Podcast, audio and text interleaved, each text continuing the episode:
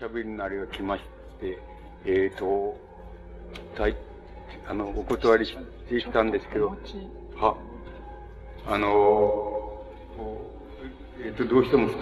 つばかり引き受けるざるを得ないっていう感じになった、あの、あれがありまして、あの、ここもその一つなんですけど、あの、えー、お話、検事のお話をするわけです。それで、えっ、ー、と、僕は、あの、さあの、後ろにありますように、宮沢検事について、えっ、ー、と、著書が一つありまして、それから、えー、それの文庫版も最近出た、出まして、一応、やっぱり、生誕100年祭っていうのに参加したみたいな形になっております。あの、えー、学生時代から好きだって、あの、いろいろ浮気をして、あの、時々忘れたっていうふうになってまた思い出すっていうようなことで、なんとなく現在までその関心が持続してきたっていうこともあります。で、僕を、著書の他にもおしゃべりのあの、なんて言いますか、起こした、えー、文章はいくつかありまして、何か同じ、同じことはしゃ言いたくないもんなっていうか、喋りたくないもんなっていうことがありまして、どういうおしゃべりの仕方がいいかなっていうことは少し考えてまいりました。それで結局、あのー、宮崎賢治のその、まあ、春と修羅っていう詩集がありまして、その、春と修羅のという詩集、あるいは宮崎賢治の詩の仕事っていうのから、まあ、僕が一番好きであり、また一番いいと思うその銀河鉄道の夜につながっていく、そういう経路っていうのについてお話しするのがいいんじゃないかなっていうふうに思って、あのそれを少し、あの、考えてやってまいりました。で、あの、春と日がっていう宮沢賢治の詩集は、第一集っていうのだけは、あの、生前に、あの、出版されているわけです。あの、自費出版に近いと思いますけども、出版されていますけれども、あの、二週と、それから三週っていうのは、二週は自分の手であの、編集はしたまんまで、あの、生前が出版されなかったっていうことだと思います。それから三集っていうのはもう、あの、他の人が、あの、こうま、取りまとめて三集っていうふうに称していると思います。その他に、あの、ノートの中に、あの、書かれた断片的な詩があったり、まあ、いい詩もありますけれども、そういう詩があるっていうのが、あの、宮沢賢治のあの、えー、詩の業績なわけです。で、えー、まあ、あの、えー、できるだけ端折ってですけども、あの、第一週の宮崎県人の春と日がっていうところから、あの、入ってきたいと思うんです。で、春と日がの第一週、つまり生前、あの、作られた詩集っていうのは、一口に言ってどういうことか、どういう内容かっていうことになるわけですけども、あの、内容は多様性があるわけですけども、あの、考え方っていうのは、あの、たった一つと言いましょうか。一つのあの根本的な考え方みたいのがあのしてあります。それはあの、えっと、まあ、仏教、法華経の神、宮崎県で信仰の熱い人でしたから、あの、仏教的な世界観って言いますか、あの、人間観って言いますか、あるいは存在感って言いますか、そういうのが、あの、第一週の、まあ、要約すれば一番根本的なことになると思います。で、あの、それをちょっと、あの、申し上げてみますと、あの、序文を見るのが一番いいんですけども、あの、自分の中に、えっ、ー、と、いくつかの要点がございます。一つは要するに私、つまり自我ですけど、あの、自己あれ個人ですけど、あの、自己という存在は、あの、要するに、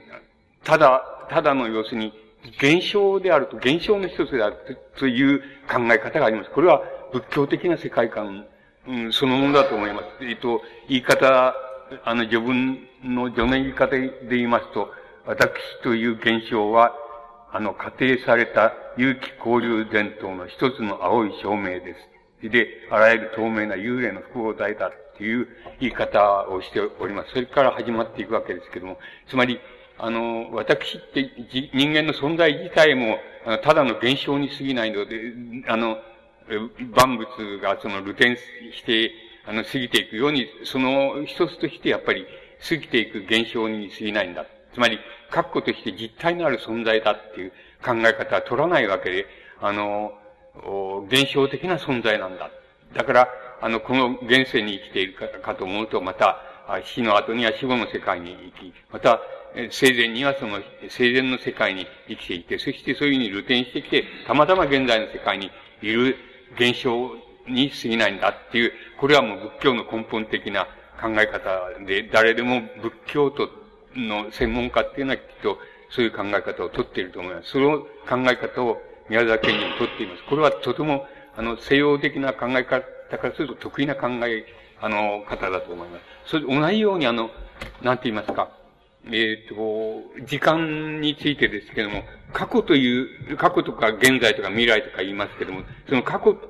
過去という現象もまた、あの、やっぱり一つの、あの、こう、過ぎていく時間の流れの、ある、たまたまある一つ、ある、ある箇所を捉えたっていうだけであって、あの、過去というものが実体としてあるわけじゃないっていう考え方を取ります、取っています。それからもう一つはやっぱり物質ですけど、物質と物質が引き起こすの、原、あの、反応って言いましょうか、あの、えっ、ー、と、あの、風景やなんかも同じですけど、その、そういう、えっ、ー、と、物質のイメージっていうもの、あの、物質がそこにあるというイメージっていうのも、これもまた単なる、あの、現象に過ぎないんで、それをもっと言ってしまえば、あの、自分という、自分の心がこう、映し出して作ったものに過ぎないんだっていうふうに、あの、いうのが、あの、宮沢賢治の、春としての第一集を貫いている根本的な考え方です。で、必ずしも、あの、なんて言いますか、その考え方自体は宮沢賢治の独創でも何でもないですけれども、しかし、あの、こういうことをあの、詩の表現にして、あの、捉えてきたっていうことはもう、まさしくその宮沢賢治のあの、独創に属します。それで、あの、不思議な考え方だって言えば、非常に不思議な考え方で、あの、実体っていうのは何もないんだって、人間の存在も実体じゃないんだ。だから、あの、もちろん生、生と死っていうのも別に実体ある区別でも何でもないんだって言って、あの、生の世界から死の世界へ行ったり、あの死の世界からまたどっかに輪廻転生と言いましょうか。その、移り変わって何かに生まれ変わったりっていうようなことになって、その、流転していくっていうのが、万物の、その、存在の仕方なんだっていう考え方で、これはあの、文字通り、あの、春としては第一週の特徴になって、あの、いると思います。で、あの、一番もちろんその考え方の一番特徴的な、あの、し、し、あの、詩の作品っていうのは、あの、いくつか、あの、非常に根本的に現れているのがありますけども、それは例えば、春と修羅っていう、あの、名付けた作品とか、あの、真空妖梅っていう作品、これは少し長い作品ですけど、ございますけども、その真空妖梅という作品なんかを見ると、やっぱり、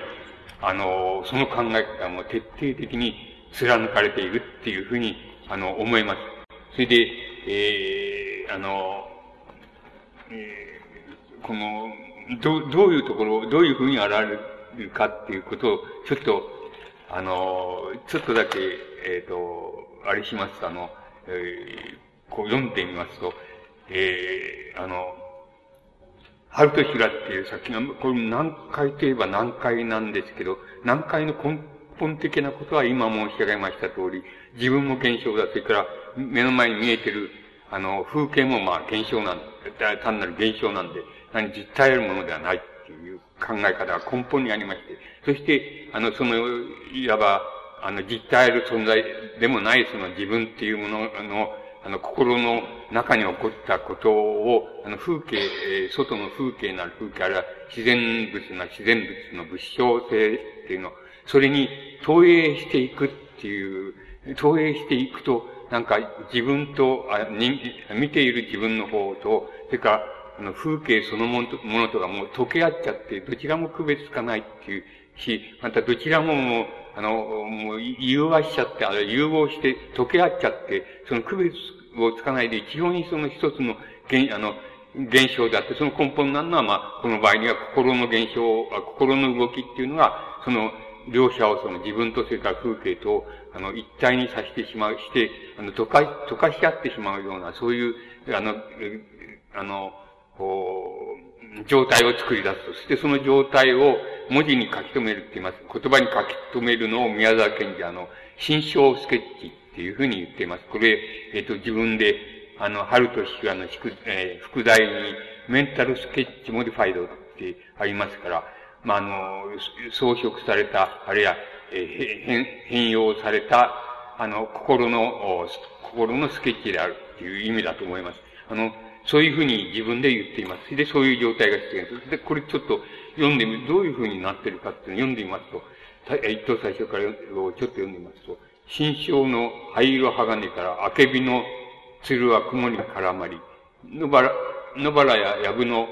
お非色の湿気、あの、湿った土地ですね。一面の一面の天国模様。天国ってこういう言葉好きなんですけど、あの、これは、あの、お、おべ、お世辞を使うとか、あの、こびたっていう意味になります。こびた、その模様だっていうふうに言っています。で、あの、この、のっけからそうであるように、あの、つまり心、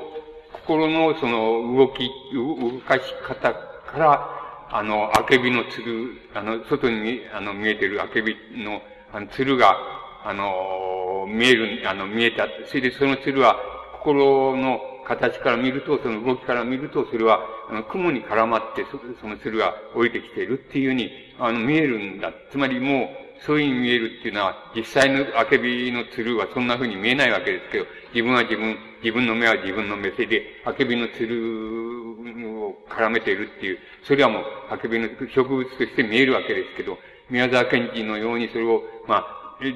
いずれも実体じゃないんだ。あの、あけびも実体じゃないし、自分も実体じゃない。現象に過ぎないんだ。現象に過ぎないものの心が現象に過ぎない植物を見ているっていう場合に、その、それはどういうふうに見えるかって、それはもう、あの、鶴がもう雲から絡まって降りてきてるっていうふうに見えたりするし、それで、あの、一面にその、なんて言いますか、あの、奇妙な、あの、模様を作って、それは、あたかもその、心がその、なんか風、風景ってか、あけびならあけびの風景に、その、こびているような、そういう模様に見えるっていうふうな言い方から始まっているわけです。その、この、なんて言いますか、自然というものと、それから自分の心というものとが、一様に現象に過ぎないんだっていう考え方から、その、両者が溶け合ってしまった状態っていうのを、あの、要するに文字にスケッチするっていうのが、春と氏が第一週のその根本的な考え方です。この考え方、非常に、あの、表現としてはもう、非常に得意な表現で、この人、宮崎県以外には、やった、あの、日本の詩人っていうのはやったことないことです。で、あの、もしもこういう考え方、こういう、あこういう考え方で、こういう自然観っていうもの、つまり、自然観っていうものを意味づけるとすれば、あの、僕はね、あの、要するに、あの、未開原子、未開とか原子の時代のあの人間っていうのは、あの、そういうふうに自然の植物とか、自然の風とか、あの光とか、あの、そういう森とかっていうようなものを、そういうふうに見てたんじゃないか。つまり、自分っていうものと、あの、その風景というものと別に区別してないっていうふうに、両方とも溶け合っちゃって、あの、例えば風の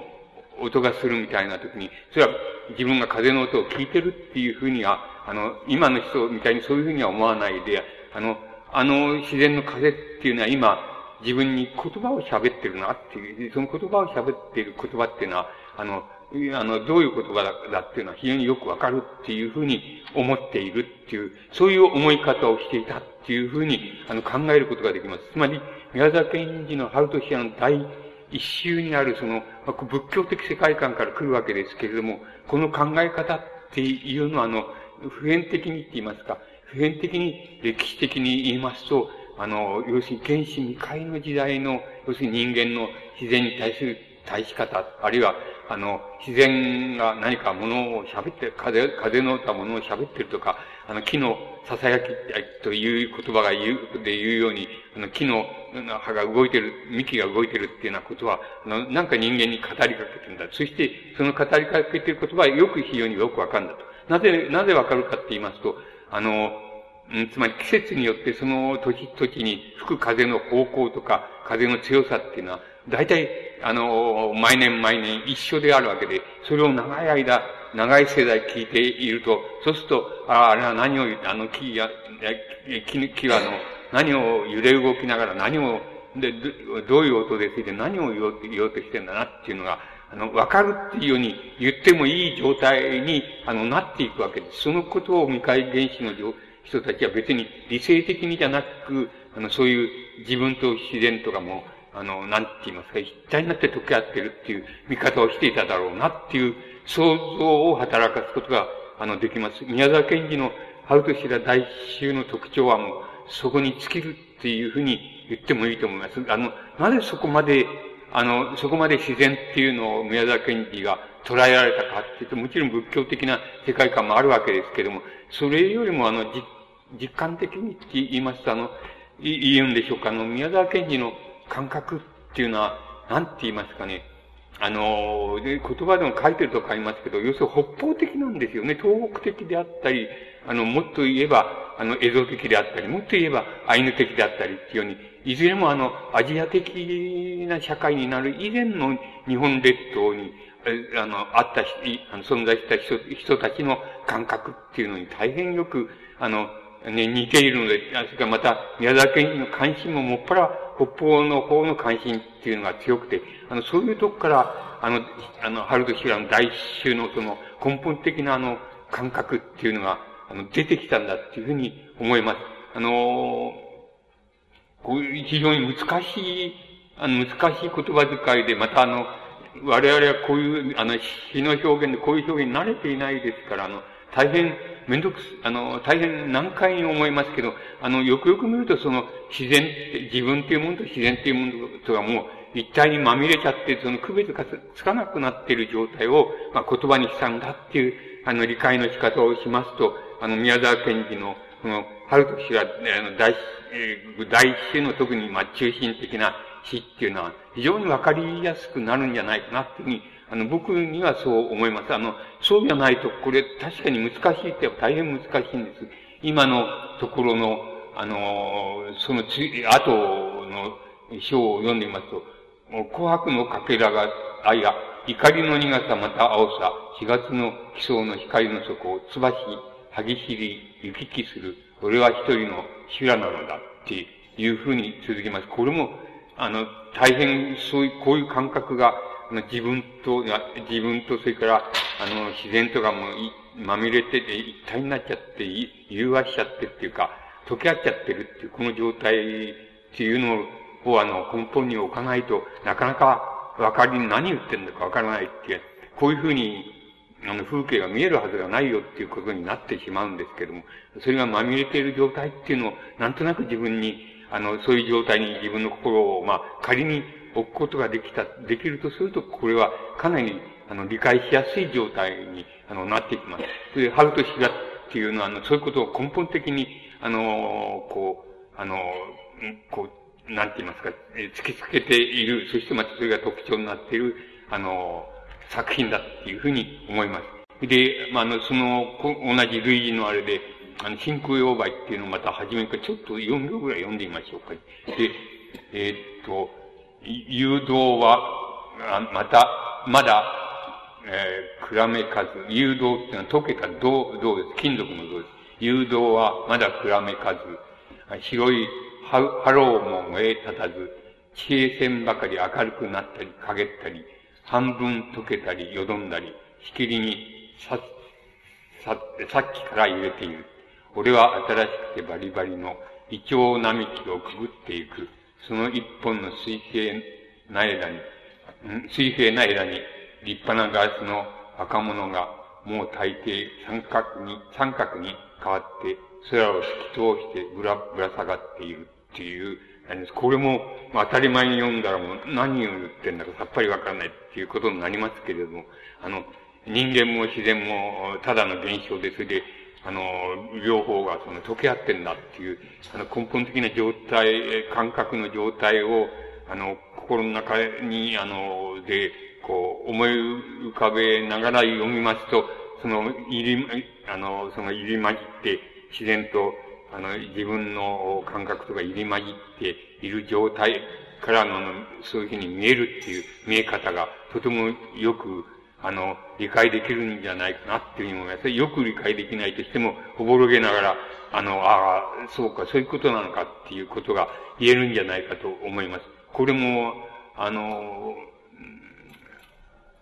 あ Eine Phantasie im Morgen っていうから朝の、朝のファンタジーっていうのは副題としてあります。この、で、これは長い詩ですけれども、やっぱり今読みましたことでも終始一貫終わりまでそんな状態で、まともに解釈、理解しようと思ったら、つまり自分がここにいて風景を見てるんだっていう、あの、ことを想定してこれを理解しようとしたら、とてもちょっと理解できない、何回極まるもんだ。ただ、要するに、そうじゃなくて、自分も現象は、風景も現象に過ぎないんだ。それで、両方が溶け合っちゃっているっていう、その状態をちょっと言葉に表現したっていうふうに理解、解釈すると、あの、そういう状態に置くと、あの、なんとなくですけども、あの、この詩もやっぱり理解できるんじゃないかと。そしてその理解される時の、なんて言いますかね、根本的な、こう、色合いって言いましょうか。あの、言葉の色合いですけども、あれは詩の色合いですけども、それは春と日がと同じで、あの、一種のね、鋼、鋼色の青って言いますか、ブルーって言いますか、それは宮沢賢治の得意の、あの、色なんで、宮沢賢治の固有色って言ってみるくらい得意の色なんですけど、その鋼色の青い雰囲気みたいなのが、あの、言葉を一つ、言葉の意味を辿ると理解できない場合でも、なんか全体の雰囲気を知ったその、鋼色の青い色をして、割合に暗い感じの、その、雰囲気の世界っていうのが、あの、おぼろげながら浮かんでくるようになっています。これは言葉の色合いなんですけど、それはまさしくその宮沢賢治の心の色合いであって、それもしかすると、それは風土的なものであって、あの、日本列島の北方的なものであって、あの、もっと言うと、きっと、あのうん、なんて言いますか、に、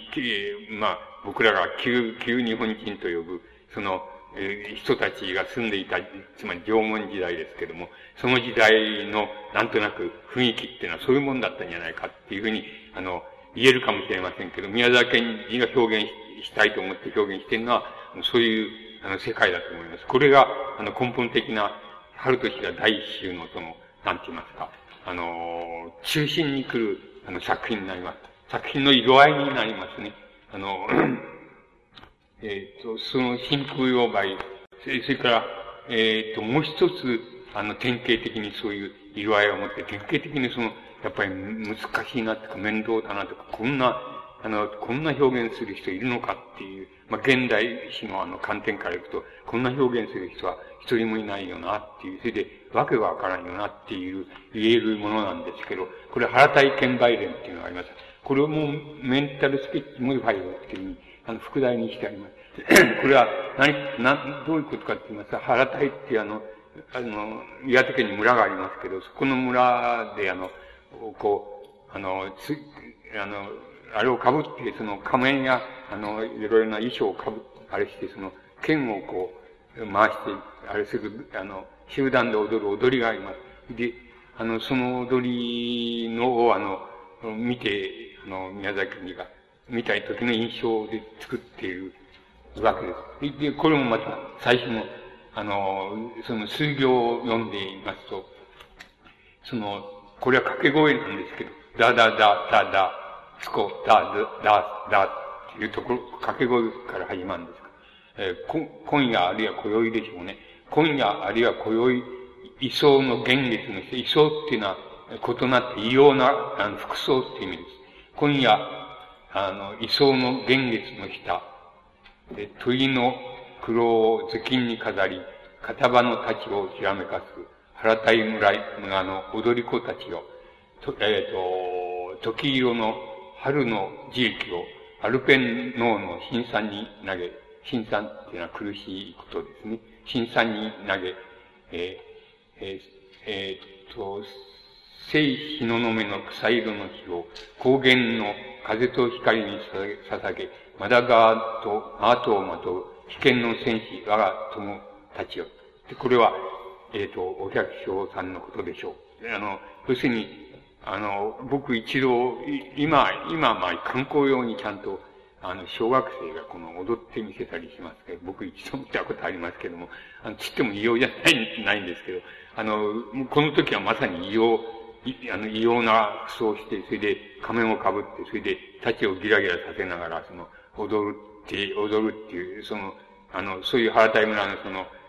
お祭りの時踊るその、あの、踊りがあるわけですけども、その踊りを見ての印象なんですけど、その踊りは多分、あの、起源があって、それは 東北なんかがその、まあ、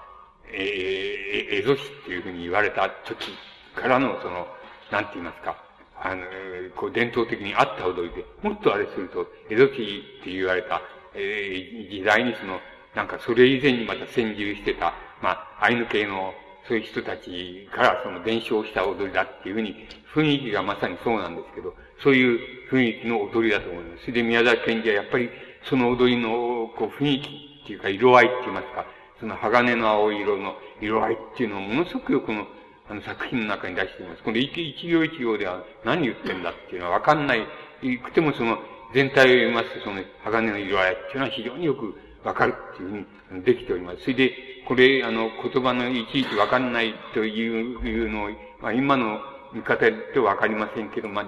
自分も現象です。あの、風景も現象だし、踊ってる人たちもただの現象に過ぎないんだっていうような、そういう、あの、考え方のところに自分がこう、なあの、感覚をこう、なんて言いますかね、移入させて、そして、あの、読みますと、この表現っていうのは、あの、とても、あの、少なくとも、の、雰囲気だけは必ずよく通ずると思います。で、これがあの、春と日がっていう作品の、あの、中心的なあの、なんて言いますか、色、色合いであり、中心的な課題です。それで、あの、この課題をもとにして、それで、あの、なんて言いますか、他の、ただ風景を見てるっていう作品もあります。例えば風景を見てて、あの、森の、あの、林の思想みたいなものは、つまり、あの、自分はここで、あの、林の方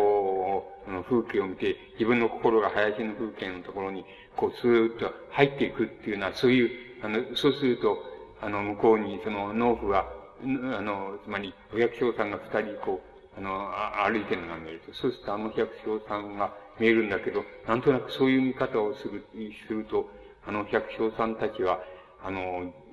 自分が、あの、人からそういうふうに見えるんだっていうことを知っているのかいないか、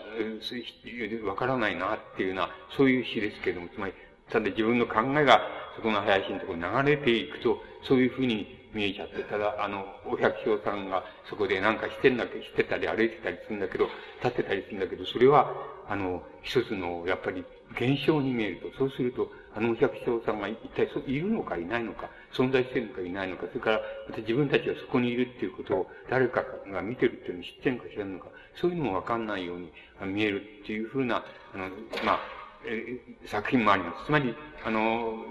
この今申し上げましたその三つぐらいの中心的なあの詩の作品、これ自体は難解で非常にいい作品です。つまり非常に遂行されて、あの、いい作品ですけども、そうじゃなくて、あの、即興的な作品でも、あの、それをの一種のバリエーションといいますか、応用問題みたいなものとして、あの、書かれている作品になっています。それは、あの、春と白の、あの、非常に大きな、あの、特色になっていくわけです。で、この時代は、まあ、あの、まあ、宮崎県が、あの、えっ、ー、と、法華経の信仰者で、え、信仰者になって、あの、大変、あの、東京へ出て、それで、当時の日蓮宗の、あの、宗教運動っていうのは、まあ、国中会っていう、田中中学っていう人の、あの、なん、のもとで、その国中会っていうので、あの、宗教運動が日蓮宗としてやられたわけですけど、そこへ入っていって、その奉仕活動みたいにしてみたりとか、まあ、とにかく、あの、様々な体験を、その東京に出てきて、それでまた帰っていくっていうようなことをよくやってた時代の、あの、作品です。で、あの、宮崎寺っていう人は、あの、えっ、ー、と、あの、法華経の信者であるわけですけど、あの、えー、法華経の信者っていうのは、まあ、日蓮宗で、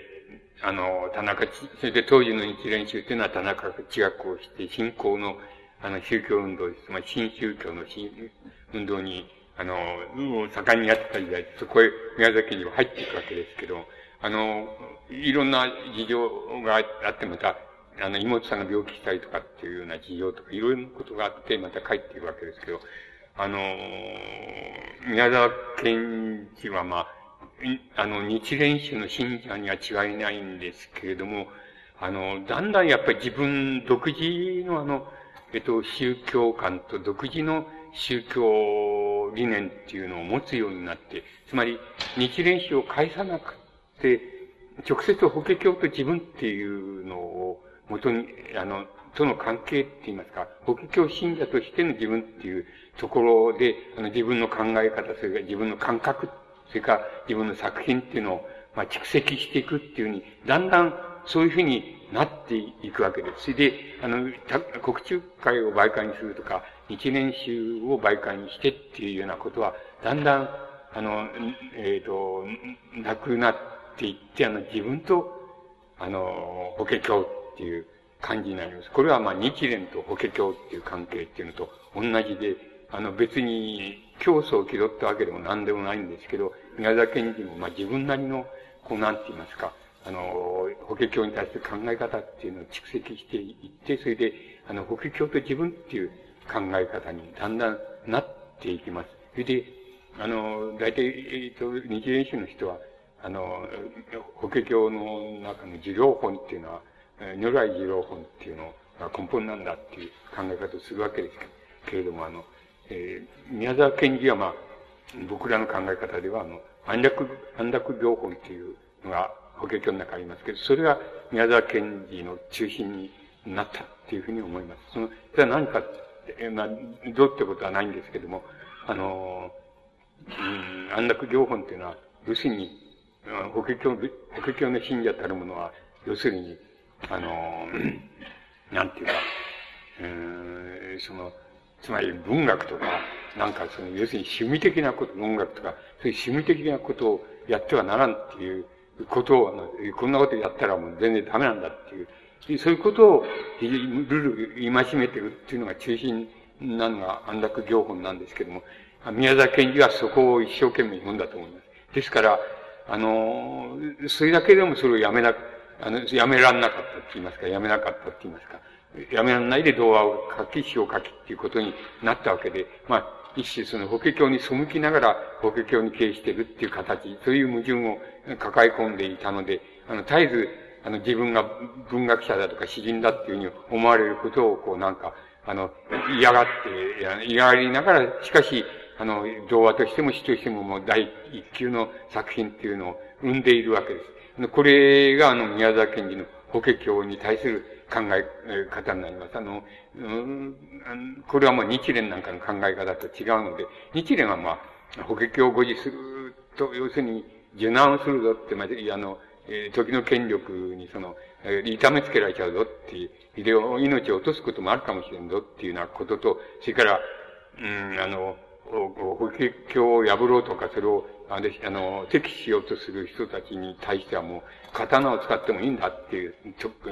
あるんですけど、それが日蓮の信じたところで、で、日蓮は文字通り、えー、辰の口で当時の北条政府に、えー、政権に、うん、捕まって、それで首切られそうになって、まあ、奇跡が起きて助かったっていうふうに伝説されてるんですけど、とにかく捕まって、あの、邪教を布教するっていうんで、その、首切られそうになったっていう。そうすると、日蓮は、つまり俺は要するに、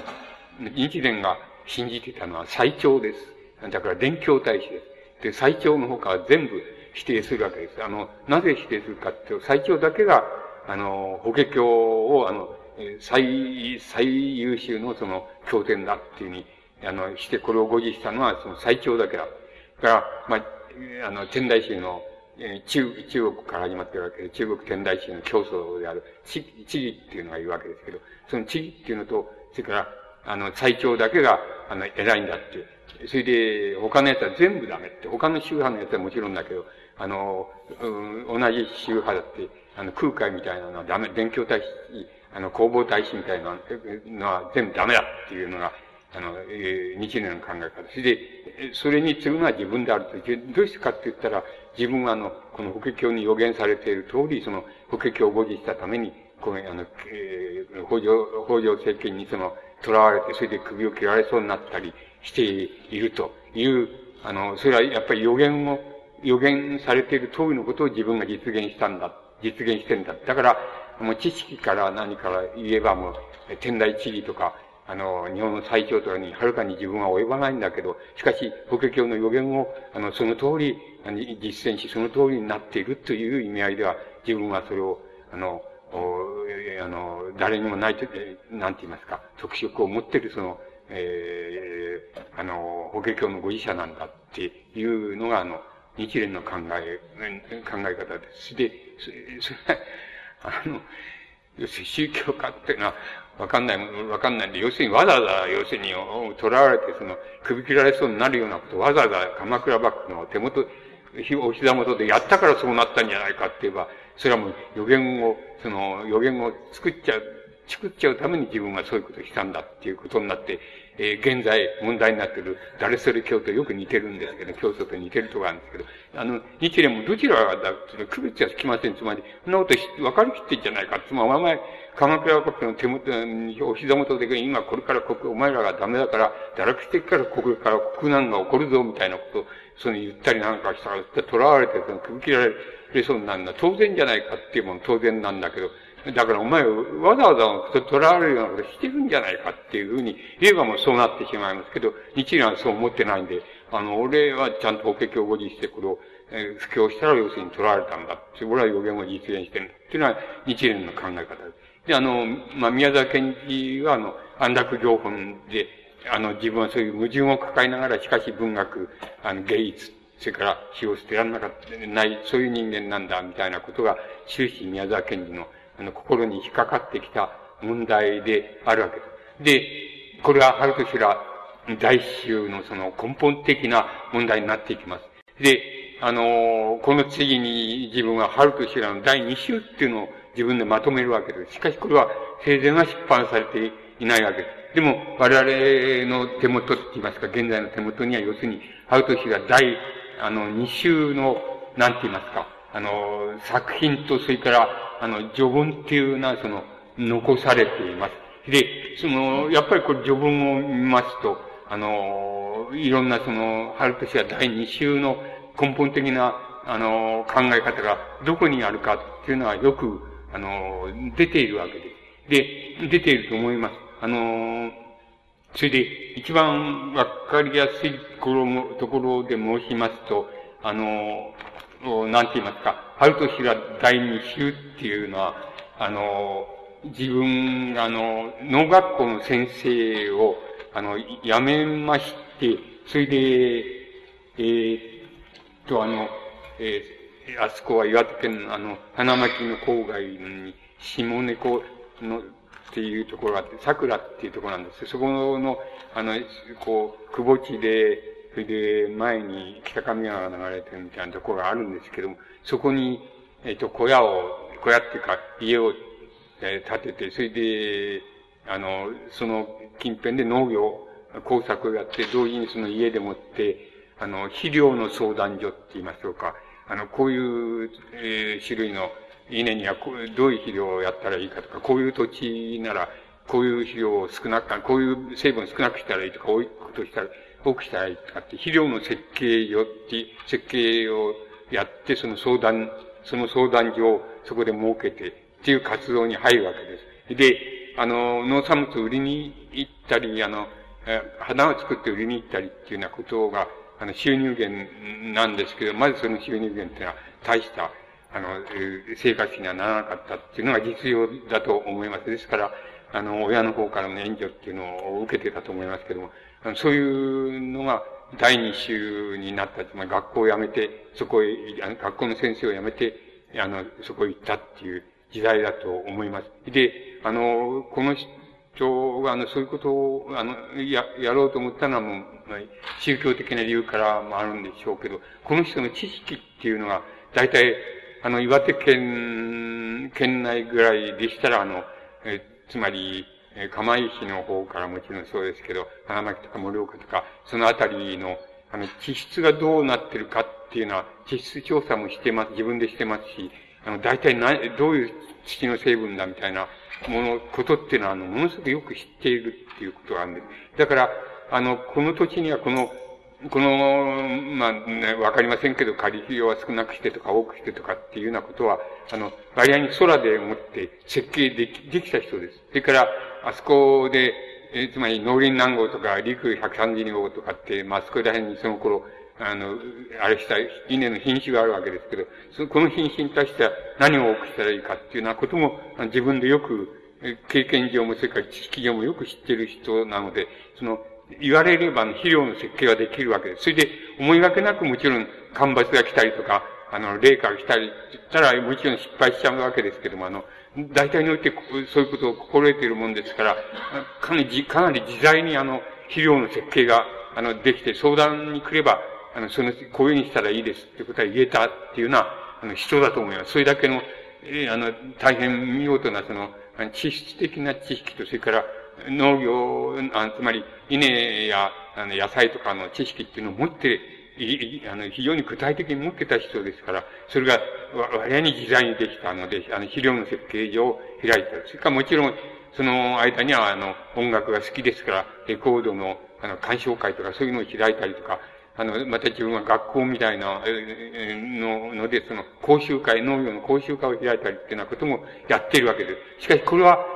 実績がどうだったんだっていうことを課題評価することはできないので、実績が取りに、取るに足りないっては取りに足りないんですけど、この人の構想した、あの、こう、なんて言いますか、農民に対する特農家としての考え方っていうのは科学的でもありますし、非常に新しい形の、あの、農民に対するその一つの、あの、運動みたいなものにはなっていたわけです。で、当時だって、あの、農民運動っていうのは、あの、あったわけで、それは、後に太平洋戦争、つまり戦争が深まっていけば、まあ、あの、なんて言いますか、あの、えっ、ー、と、あの、内村訓練所とか、あの、権道正教とか、つまり、右翼系の農民運動家になっていくわけです。また、満州開拓のなんとかだっていう、いうふうな、あの、そういう農農民運動の流れっていうのが、そういうふうに戦争に入っていっちゃうっていう、そういう流れも当時ももちろんあるわけですし、あるわけです。ですけど、宮沢賢治はその、それはあんまり好きでなかったので、あの独特の肥料の設計のあれをして、それで農民の相談に応ずるみたいな形で、あんまりそういう社会政治運動と、えー、あの、一緒になる、されたくなくて、また一緒になりたくなかった、なかったっていうのがあって、あの、まあ、やっぱり独自の農民のやり方をしていったわけです。まあ、もちろん戦争が深まっていったときにどうなったかってことはわからない。その前に亡くなったわけですけど、ただ、宮崎賢治の、まあ、教えを受けた、あの、直接教えを受けたことがある農民運動家で、松田仁次郎っていう人がいたわけですけど、松田仁次郎なんか、やっぱり、あの、戦争が深まっていくと、やっぱり民族主義的な、あの、農民運動の中に入って、入っていくわけ、右翼的な農民運動の中に入っていくっていうようなことになっています。で、宮田賢治っていうのは、そういうふうに、そういうところに行かないで、あの、独自な、あの、運動体としての肥料の設計みたいなのをしてや、したりっていうふうに、ことをやったわけです。そういう時代が、この第二週の時代なんです。つまり学校にいる時から学校を辞めてっていう、そういう形になっていたのが、いったのが、あのその第二週の時代で、そこまでは自分で編集してます。それで、あの、序にはやっぱり特徴が現れて、いくつか何行かを読んでみますと、私は毎日わずか2時間ないし4時間の明るい授業と、2時間くらいの軽い実習をもって、私にとっては相当量の報給を保障されておりまして、近距離の車にも自由に乗れ、ゴム靴や荒い島のシャツなどもかなり自由に選択し、えー、好きな子供らにはご馳走もやれる、そういう安固な、安楽なって意味でしょうけど、安固な待遇を得ておりました。しかしながら、そのうちに私はだんだんそれに慣れて、みんなが持っている着物の枚数や、毎食取れる、えー、タンパク質の量など、多少過剰に計算したかの違いがあります。えー、そ、そこでただいまこのボロボロに戻ってみれば、いささかゆず系のオペラ役者の気もしますが、また、なかなかに懐かしいので、まずは、っていうふうになっています。つまり、ボロボロの服を着た、に戻ってみればっていうことは、その、え下猫桜でそういう、あの、えっ、ー、と、資料の設計上やったり、自分の、畑を耕し、田畑を耕したりっていうことなんね、ことを指していると思います。で、私はどこまでも孤独を愛し、熱く湿った感情を嫌いますので、あの、えっ、と、自分の葉も、あの、畑も耕すが、冬はあちこちに南京袋をぶら下げた、えー、水筒肥料の設計事務所も出しておりまして、俺たちは大いにやろう、約束しよう、などということよりは、もう少し過当な仕事で頭がいっぱいなのでございますから、そうございますから、まあ、つまり自分をその文学、あるいは詩の仲間に誘ったりしないでほしいっていうことを言ってるわけです。で、うん、そう、そう申したとて別に何でもありません。北上川が一遍氾濫します、すると、しますと、あ100万匹のネズミが死ぬのでございますが、そのネズミらがみんな、やっぱり私みたいな言い方を生きているうちは毎日いたしておる、おりますのでございます。っていうところで、その序文が終わるわけですけど、つまり自分は学校の先生の、まあ、あの、教えていれば、まあ、あの、給料が保障されて、生活が保障されてるっていう、あの、楽、楽ないい、あの、境遇っていうのを捨てて、あの、なんて言いますか、あの、こういう、あの、肥料の設計なんかするっていうのは、そういう境遇にまた戻りましたよっていうことを言ってるわけです。そして第二子は、まあ、そこを中心にして、あの、えー、詩を作っているから、多少詩の作品からその、ファンタジーのその、得意さって言いますか、つまり、先ほど言いました、鋼色の青みたいな雰囲気を持った、そういうファンタジーっていうか、イメージって言いますか、それは詩の中から非常に、あの、少なくなってきます。あるいは消えてしまっていきます。その代わり、あの、生活の色合いっていうのが、あの、濃くなっていきます。で、人否定はどちらがいいかっていうのはなかなか人それぞれだから、あの、断定はできませんけど、なかなかどちらがいいってことは言えないっていうような状態になっていきます。あの、しかし、あの、これにあの、僕が今日お話しすることにつながる、その、あの、つまり銀河鉄道の夜につながる得意な表現方法っていうのを、ある時から獲得していきます。もう、これから申し上げますけど。で、あの、これ一番その、なんて言いますか、学校の先生を辞めて、で、そういう、あの、なん、あの、畑を耕したり、肥料設計書を作ったりっていうような状態になった自分っていうのを一番よく、あの、表しているのは、あの、自分の、あの、可愛がった、まあ、割合に音楽の才能のある生徒さんがいて、その生徒さんに、あの、を、に与えるっていうような、こう、別れのために与えるっていう詩が告別っていうのがありますが、それをちょっと、こう読ん読んでみます。あの、お前のバスの三連音がどんな具合になっていたかを、おそらくお前は分かっていまい。その素朴さ、稀に満ちた楽しさは、ほとんど俺を草場のように震わせた。もしもお前が、それらの音の特性や立派な無数の順列をはっきり知って自由にいつまでも使えるならば、お前は辛くて、そして、あの、輝く天のえー、仕事もするだろうと。で、大成著名の、えー、学人たちがあって、学人って音楽家です。あの、要例にして、その弦や、あの、剣気って、このピアノみたいなもんで、剣、剣気を取って、すでに一家を成したかのように、お前は、その頃この国にある氷川の古希、古希とってのは太鼓みたいなもんもんですね。古希と竹で作った缶を取って、笛みたいなものだと思いますけど、えー、取って、取ったと。えー、けれど今頃ちょうどお前の年頃で、お前の素質と力を、を持っている者は、うん、村、町と村との1万人の中になら、おそらく5人はあるだろうと。えー、それらの人の、どの人もまたどの人も、5年の間にそれを大抵なくすのだ、なくしてしまうんだ。それは生活のために削られたり、自分でそれをなくすんだ。で、すべての才、才や力、つまり才能ですね。才能、才や力や財というものは、人にとどまるもんではない。で、人は、人、人さえも人にとどまらんと。俺は、え言わなかったが俺は4月からもう学校にいないのだと。それは暗く険しい道を歩くだろう。というふうに、あの、言っています。そして、その後でお前の今の力が鈍ったり、それから、あの、綺麗な音をの正しい境地の明るさを失ってダメになってしまったら、つまり回復できないならば、俺は、もう、お前を見ないっていう、あの、なぜなら、少しくらい、あの、の仕事ができて、えっ、ー、と、腰、えー、それ、そういう手に腰掛けているような、そんな多数を一番嫌に思うのだ。もしも、お前がよく聞いてくれ。あの、一人の、優しい娘を思うようになったとき、えー、お前に無数の、えー、影と光の像がある。お前はそれを音にするんだ。えっ、ー、と、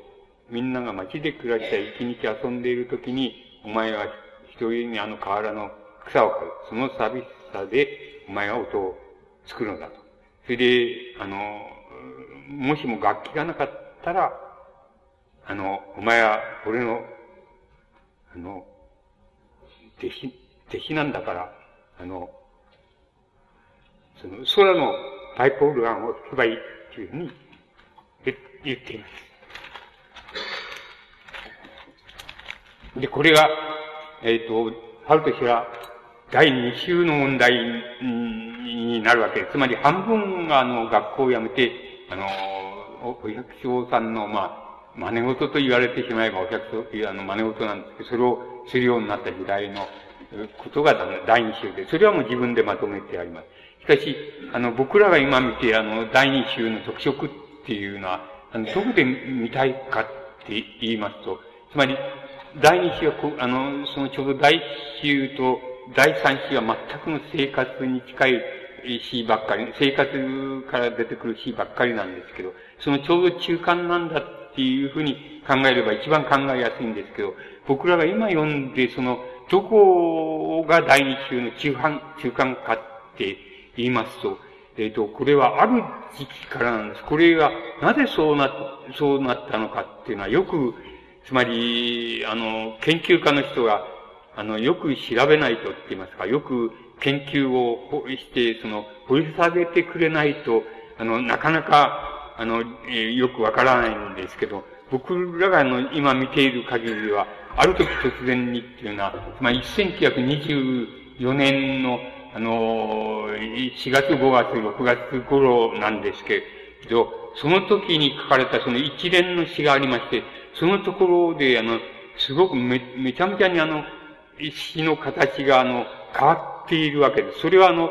うんと、生活の要素が入ってきたという意味ではちっとも変わってないんですけども、そういう意味では変わって、あの、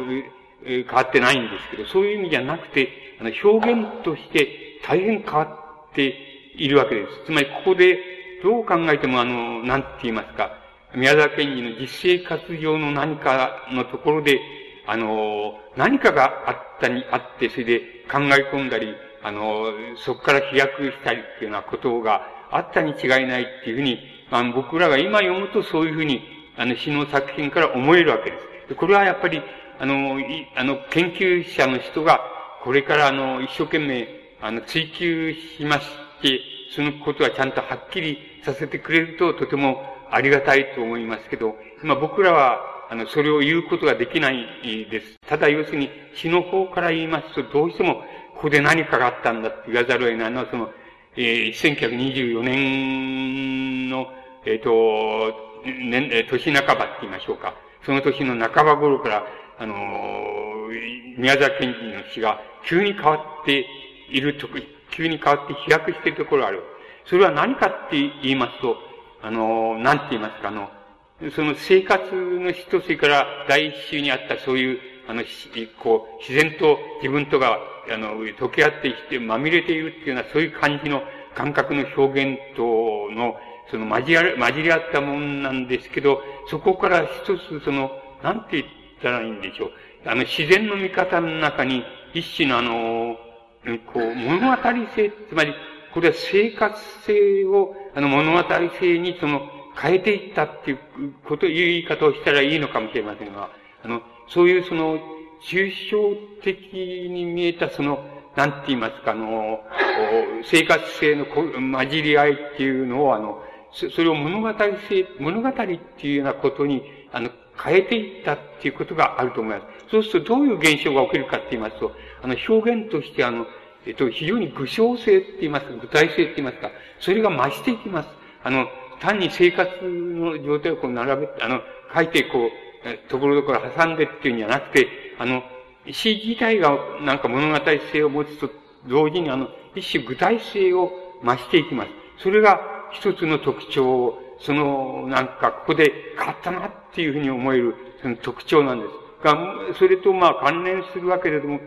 わけですけど、もう一つ言いますと、あの、風景っていうものを見てるっていう場合に、あの、自分と、自分と風景が等しく、自然現象として等しくその、もう、溶け合っちゃってるっていうことだけじゃなくて、あの、風景自体がその、何か、えっ、ー、と、目的ある、ありげになってる。つまり、えー、あの、なんて言いますか、面倒な、あの、哲学用語で言えば、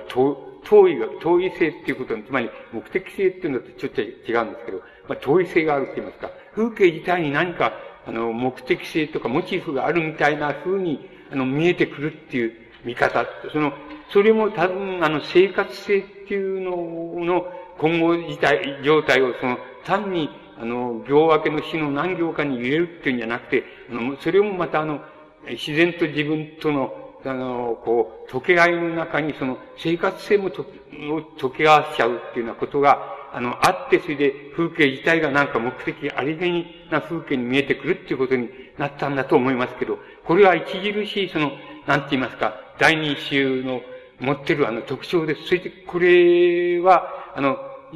一通り、通り一遍ではそれ序文に書いてありますけども、それは序文に書いてあるのはまあ、言い足りないのであって、あの、僕らが今読めば、そうじゃなくて、これは一種の物語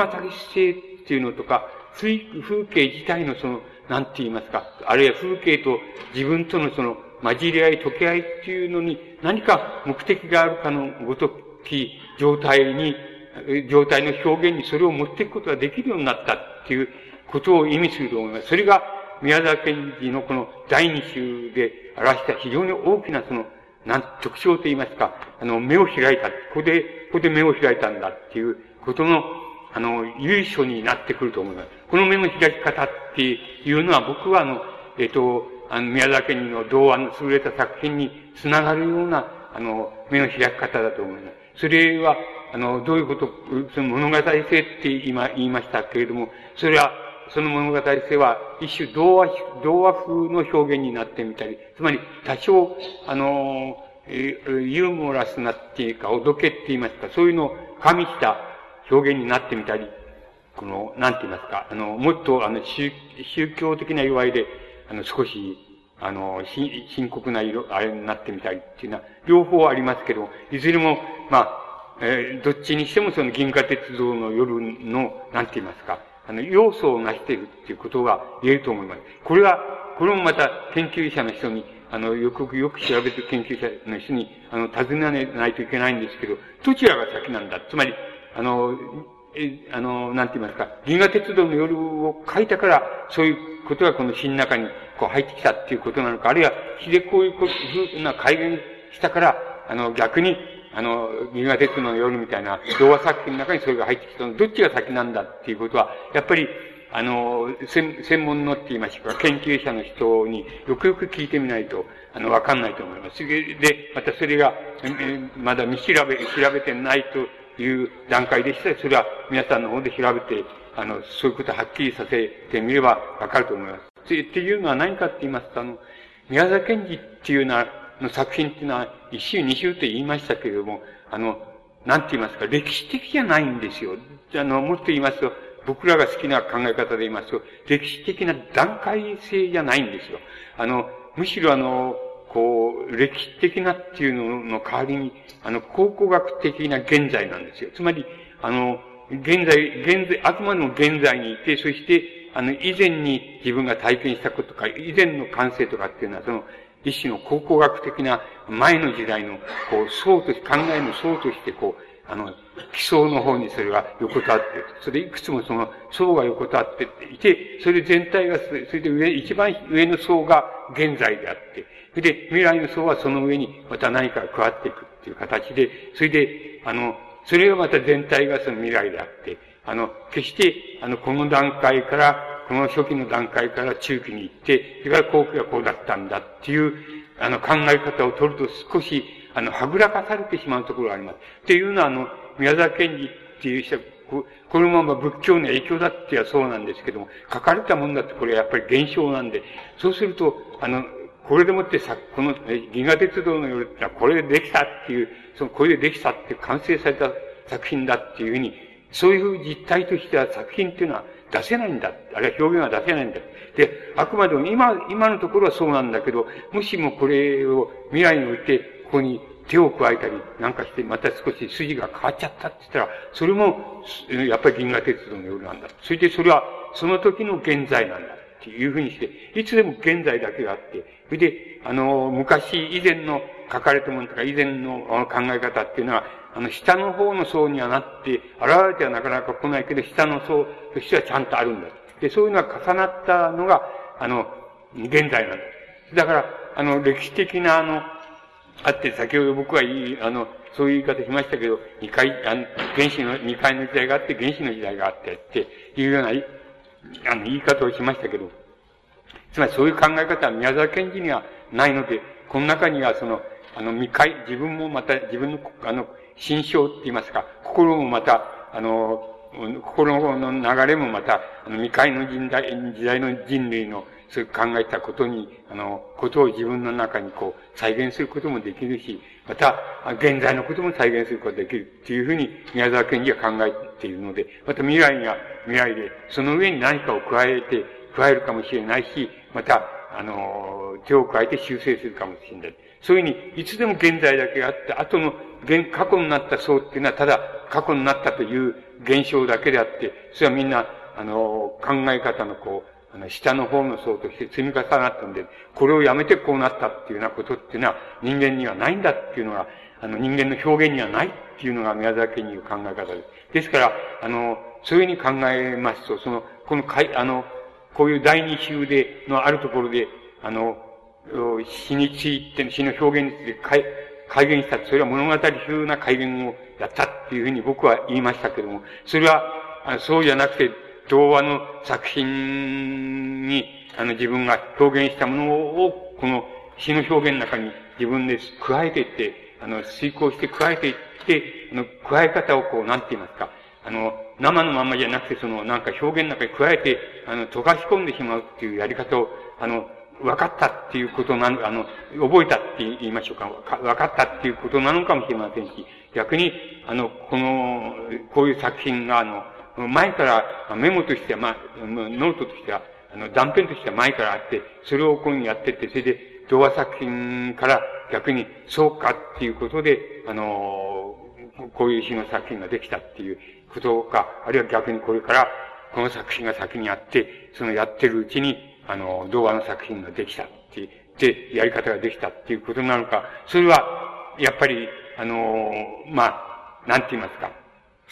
その、今言いました、考古学的なっていうような言い方をしますと、あの、どちらの可能性もあるわけです。ですから、あの、研究者の、専門家の人はどういうかわかりません。あの、えー、立証した挙句に、実証、実証した挙句に、いや、あの、童話の方が先だったとか、あの、えー、これは、この詩の方が先だった。どちらかって言うかもしれませんけれど、それは研究者に聞かなければわかりません。あの、ただ、あの、歴史的な段階として研究していくとか、宮崎賢治の生涯の歴史、歴史的な形として、初期はこうで、中期はこうでっていう、あの、研究の仕方をして言うだけならば、それは当てにならないと思います。つまり、あの、どちらでも可能性あると思います。だから、僕は、こうで、あの、作品からしか言えないですけど、あの、言えないですから、作品から言いますと、僕は、あの、なんか、とにかくここで、第二週の、あの、骨組みって言いますか、すぼめっていうのは、ここででき、初めてできたよって、自分のところはここの場合には入り口だけだよって、それで、ここで初めてできて、あの、生活的要素を、あの、行分けとして、行の中、行として詩の中に入れてあるっていうようなことじゃなくて、あの、要するにやっぱり一種の溶かし込んだ状態として、この中に入れた、入れるっていうことが、とにかくここでできるようになったっていうことが、あの、この宮沢賢治のその、春と知らん第二集のその中途なんですけど、そこで初めてできたっていうふうに考えるのがいいと思います。その表現の仕方は、童話的であったり、ユーモアだったり、多少深刻で宗教風であったりする両方あります。で、えっ、ー、と、何を取ってきてもいいんですけれども、えっ、と、やっぱり三四行読んでみましょうか。えー、うん。これは、割かなりたくさんの、その、1924年の、その3、4月から、えー、夏、夏の終わりぐらいにかけて、あの、かなりの量、あの、あります。で、あの、これ、このかなりの量っていうのは、あの、特に目立つように得意ですから、あの、すぐに、その、あの、作品を読んでいくとすぐに気がつきます。あの、それはとても重要だっていうふうに思います。例えば、えっと、あの、一つ、えっ、と、作品の番号で153、8番になってますけど、北上川景気を流しっていう詩があります。で、括弧しまして、北上川は景気を流し、し、いって、い、いだけがカタカナで書いてありますから、きっと、これは死をつけて読むことになってるんだと思います。山真昼の死を影すって、これは括弧の中書いてます。南の町の林から何かかすかな黄色の煙。こっちの道がいいじゃないの。おかしな鳥があそこにいる。どれだい？えっ、ー、と、稲草が魔法使いのメガネだという風で、天が明るいクジャク石板で貼られている、この日中、川を見下ろす高圧線に、誠に思案のそのカラスです。ああ、あはは、あいつはカワセミだ。カワセミさん、目玉の赤い、ああ、道は今日、今日も随分暑いね。何を見ちゃった？あいつの名だよ。身の字は背中の斜め、なら、滑らかさ。血の字は口の尖り具合。あの、あの字は、つまり相性だな。マリアのあの字も相性なの。母は来たな。えー、生は近くにもしりて、クリ、クリスマスをば待ちたまわだ。要するに、なんて半分ふざけ、ふざけた口調をわざと使って、あの、会話の調子になって、あの、ここの詩は、そういうふうに終始していきます。つまり、あの、宮沢県に童話の中の一種のユーモラスな要素と、それから、あの、会話の要素っていうのがありますけど、それは、あの、この詩の、詩の表現と大変類似です。つまり同じ形です。ですから、あの、どちらから取ったとも、どちらとも言えますけれども、少なくとも、アウト詩は第二種の一つ、一つの大きな特色は、この詩の、なんて言いますか、童話の表現みたい、童話の表現の一部みたいなもあの、表現の仕方っていうのが、詩の中の、いくつかに、あの、これが現れてくるっていうのが、ちょうどこう、1924年のその、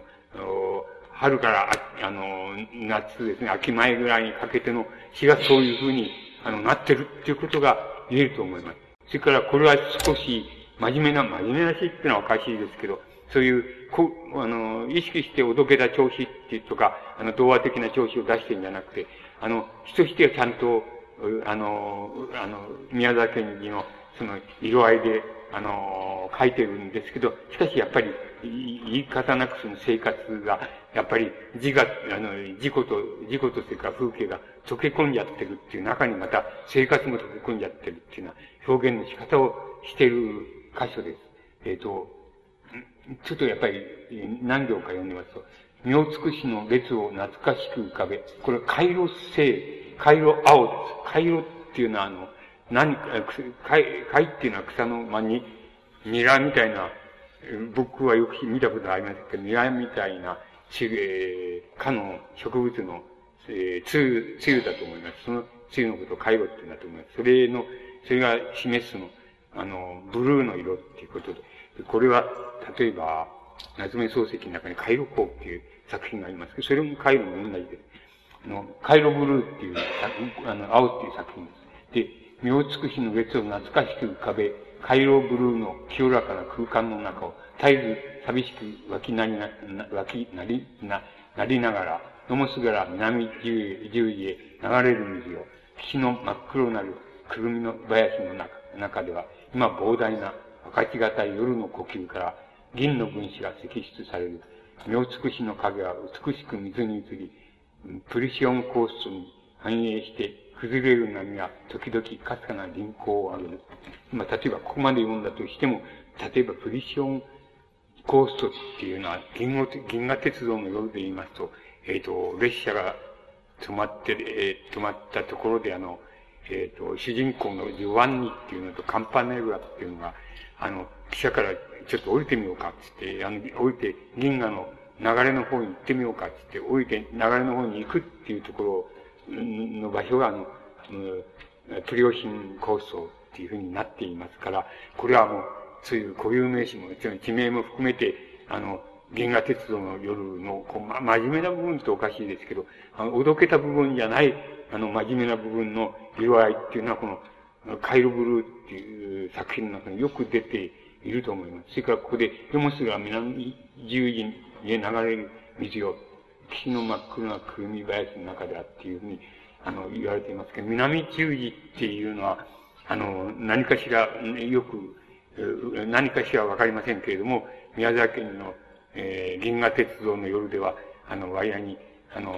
どこへでも行ける、ジョバンニの持ってる、その切符でもって、えー、ね、行ける、その、なんて言いますか、あの、一種の究極の理想の場所みたいなところが、ところのことを指していると思います。で、銀河っていうのはそういうところ、そういう南道有事の方に、あの、流れが流れてんだっていうようなところがありますけれども、それを指していると思います。ですから、あの、この、カイロブルーっていう、青っていう作品は、まあ、あの、文字通りあの、銀河鉄道の夜とあの、照合するって言いますか、対応させることができます。これは、えっと、あの、多分、あの、なんて言いますか、どちらがそれじゃ先なんだっていうようなことも含めまして、多分、あの、研究、研究者の人が、あの、まだ、あの、あんまりはっきりやってない、あの、場所じゃないかっていうふうに僕には思われます。あの、あの、僕らにもあの、時間があればって言いますか、あの、そういうことをしてみたいというふうにしてみたいことはないことはないですけど、あの、それはまあ、あの、夢かもしれませんから、あの、これはやっぱり、研究者の人が追求されて、やっぱりはっきりさせてくれたら大変ありがたいっていうようなことになると思います。そうすると、あの、春と氏が第二週のその、なんて言いますか、中心っていうのは何なんだっていうふうに言うと、あの、もちろん、あの、普通の言い方、例えば誰でもいいんですけど、あの、飯沢さんみたいな、あの、宮崎県の研究家で、またあの、テキストのなんか厳密な交渉をやった人、一人ですけども、飯沢さんなんかはやっぱり、えー、この介護部っていうのを挙げていまして、それで、これはやっぱり、あの、ちょうど、初期の、えー、第一週とそれ第三週の中間にあるんだぐらいな、そうには違いないんだけど、それだけではちょっと片付けられないんじゃないかっていうふうに、カイロブルーっていうの作品を挙げて、そういう言い方をしております。だから、やっぱり誰が、誰もが、やっぱりここら辺に何か第二週のこう鍵があるぞみたいなことの読み方は大体誰でもするんじゃないかっていうふうに思います。それで、あの、僕らもまた、カイロブルーっていうのはいいんだっていう、あの、えこう、大二種の中で非常に、こう、ここら辺のところが得意なんだっていうようなことを、あの、おしゃべりで言った覚えがあります。あの、えー、だから、そこら辺のところは誰でも気づくことだと思いますけど、それじゃあ、どっちが先なんだっていうふうに、あの、銀河鉄道の夜の訂正、訂正によって、この、今の形になったっていうことと、その、このカイロブルーっていう作品とはどっちが先なんだっていうことについて、厳密に、あの、実証したり交渉したりっていう、あの、研究者の人の仕事は僕はないんじゃないかっていうふうに思います。それからこれから出てくると思いますけど、それはもう、うあの、やっていただくとも大変、僕らみたいなのにはとってはありがたいことなんだっていうふうに、あの、思います。で、あの、ここら辺がそれで、第二週の、あの、中心、詩から見れば、ここら辺の、詩の表現から見れば、ここら辺が第二種の中心になるので、あの、生活の様子が加味されてきたっていうのが、まあ、特徴だって言っちゃえばそれなんですけども、ここは中心になって、ほとんど、あの、宮沢賢治の主な、つまり童話作、少なくとも童話作品に現れている主な考え方、表現の仕方、それから、あの、その中に盛られている宮沢賢治の、まあ、なんて言いますか、芸術観とか、あの、宗教観とか、あの、それから、童話、つまり、あの、ユーモア、ユーモアであったり、それから童話に対する考え方であったりっていうのは、あの、ことごとく、この第二週の中心的なその、えっ、ー、と、何編か、ま、えっ、ー、と、8編か9編あると思いますけれども、それの中に、ほとんどそれは、あの、出ているので、それと、あの、童話作品と照合させることで、多分、宮沢賢治の非常に主な中心の、あの、作品の、何て言います、言いますか、つまり、あの、まあ、思想と言いましょうか、そのモチーフと言いましょうか、それはあの、明らかになるんじゃないかなっていうふうに思います。僕らは漠然とって言いますか、あの、ここだよな、中心がっていうふうに思いますけれども、あの、どちらが先なんだとか、どうか、どう照合してるけど、どう照合したんだとか、いつ走行されたんだっていうようなことについては、全く、あの、探求が及んでおらないので、これはまあ、皆さんの方に委ねる以外にないのですが、僕はそういう考え方を、あの、持って、あの、あの、来ましたし、これが第二週の特色なんだ。一週と、それから非常に晩年、こう、ノートに書かれたような作品があるわけですけれども、その作品と、まあ、まあ、一応、それから文語詞っていうのがありますけど、それを一応、晩期っていうふうに、宮沢賢治の晩期っていうふうに、まあ、言っちゃいます、この、この言い方もよくはないんで、晩期っていうより宮沢賢治の、あの、こう、なんて言いますか、えー、文学的、あの、こう、蓄積の仕方の最上層って言った方がいいんで、あれは表面って言った方がいいんですけども、表面の姿って、表面の宮沢賢治の時代、つまり1924年頃の一番表面にある宮沢賢治ってのは何なんだっていうことの最終の一番表面っていうのが、あの、一応晩期みたいな言い方を歴史的にしますと、そこの特色は何かって言いますと、芸術と死と、せか、まあ、死も、まあ、芸術でいいですけども、あの、芸術っていうものと、宗教っていうものと、それから、あの、死、死ってのはですですよね。要するに、死亡するの死で、あの、これは一つ自分の死ですけども、自分の死が近づいてるっていうことなんですけど、その三つがやっぱり一種その独特の、なんて言ったらいいんでしょう。あの、イデオロギーと、つまり理念、理念であるって言ってもいいし、宮沢賢治の宗教なんだって言ってもいいし、あるいは宮沢賢治の芸術だって言っても、どちらでもいい、どうでもいいんですけど、その三つがやっぱり一つに溶け合ったような独特の世界っていうのをあれすると、宮沢賢治の最上層の今っていうもの、1924年のその考えがある、あるのみであるっていう宮沢賢治は言いますけども、つまり24年の宮沢賢治の一番の表面っていうのは、あの、その晩期に現れて、それは芸術と宗教と、それから、あの、なんて言いますか、人、あの、えー、が、あの、えー、一体になってるっていう、一体になってるってその状態を指すと思います。それはやっぱり一種独特の世界です。それは、あの、それを独特にさせてるのは何なのかなっていうことがあるわけです。いや、まずそれ芸術的要素から言いますとね、あの、この第三芸術っていう言い方をしますけど、宮沢に第三芸術っていう詩が、あの、まあ、ノートの、ノートの中に書かれてる詩なんですけど、それあります。えっ、ー、と、短いですから、まあ、全部読んでも大したことないと思います。あの、第三芸術、えー、株の根をこさえていたら、その、白髪頭の小さな人が、いつか後ろに立っていた。それから、が、それから何を巻くのかと聞いた。それで、赤株を巻くつもりだと答えた。赤株の根はこう立てるな、と、な、と、その人は静かに手を出して、こっちの皮を取り返して、あざを一とこ斜めに書いたって言うんですね。で、俺は頭がシンとして麻薬をかけてしまわれたよ。ぼんやりと突っ立った。ん？日が照り風も吹いて、二人の影は砂に落ち、川も向こうで光っていた。私はまるで恍惚として、どんな水墨も、えー、筆色ですね。筆色、どういう彫刻家ののみの香りが、これに対して、勝るであろう。かとかん、あろう、あろうと考えた。つまり、自分が苗をこう、あの、耕していて、それで株を、赤株をまくつもり耕してたら、後ろに、あの、年取った農農夫が、の、お百姓さんが立っていて、で、何巻くんだって聞いた。で、あの、赤株を巻こうと思ってんだって言ったら、そのお百姓さんが、その赤株っていうのは、あの、こういうふうに、赤株を巻くときにこういうふうに、畝を作るんだよ、つって、その、桑を貸してくれ、つって、あの、それを取って、で、自分で、あの、桑を突き始めたっていうことです。あの、その、それを見てたら、その、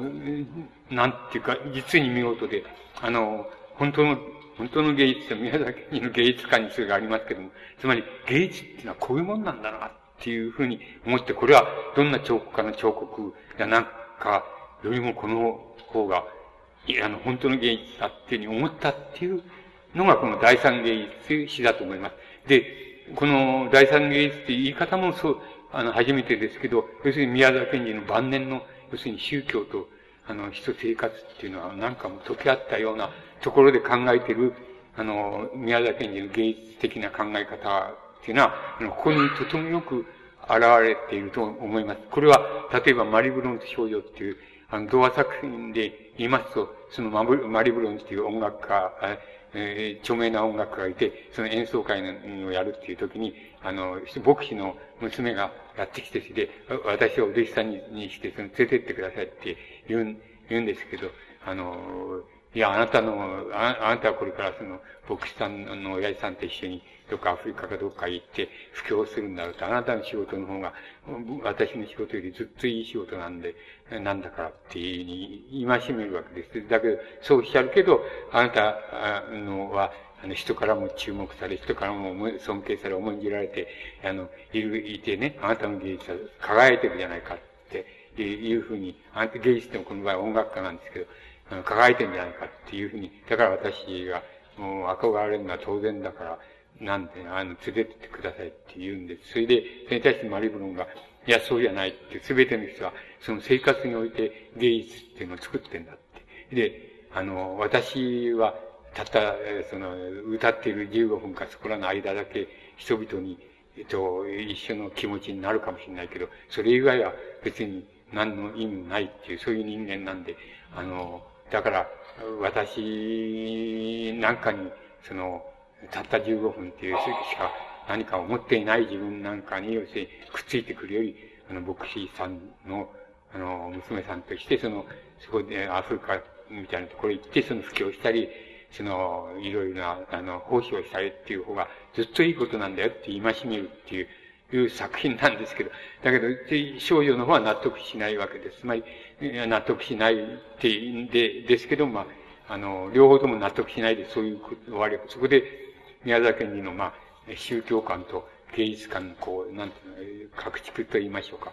格闘みたいなのがよく出てるんですけど、あの、つまりなかなか勝負がつかないっていうか、両方とも納得しないわけです。で、その少女の方が納得しない理由は、要するにお前そういうふうに言うけど、お前は、お前は非常に特別な人みたいな風に、特別な才能ある特別な人みたいな風で尊敬されるったり、その、人からこう、注目されたり、輝いたりするじゃないか。で、私はいくら、なんてどういうことをして、例えばアフリカ行って、その、父親の、に従ってその奉仕をしたって誰も注目してくれる人なんか何もいないんだって、そこは違うじゃないかっていうふうに、あの、言うのが少女の言い方なんで。で、あの、それに対してマリブロンの答えがなかなか答えられない、それは多分、あの、宮沢賢治の答えにくいところだったと思いますし、あの、今でも誰、あんまり答えられないんです。僕らも、にも答えられません。僕らも、あの、随分、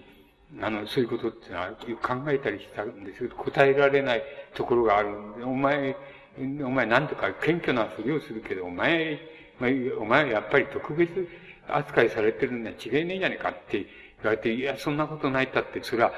僕がいくら言ったって、どっかに特別なところがあれば、そそういう仕方がないんだから、もう、あの、それに対して回答っていうのはないんですよね。それで、あの、ただ宮沢賢治がそれをどこで回答したかっていうと、あの、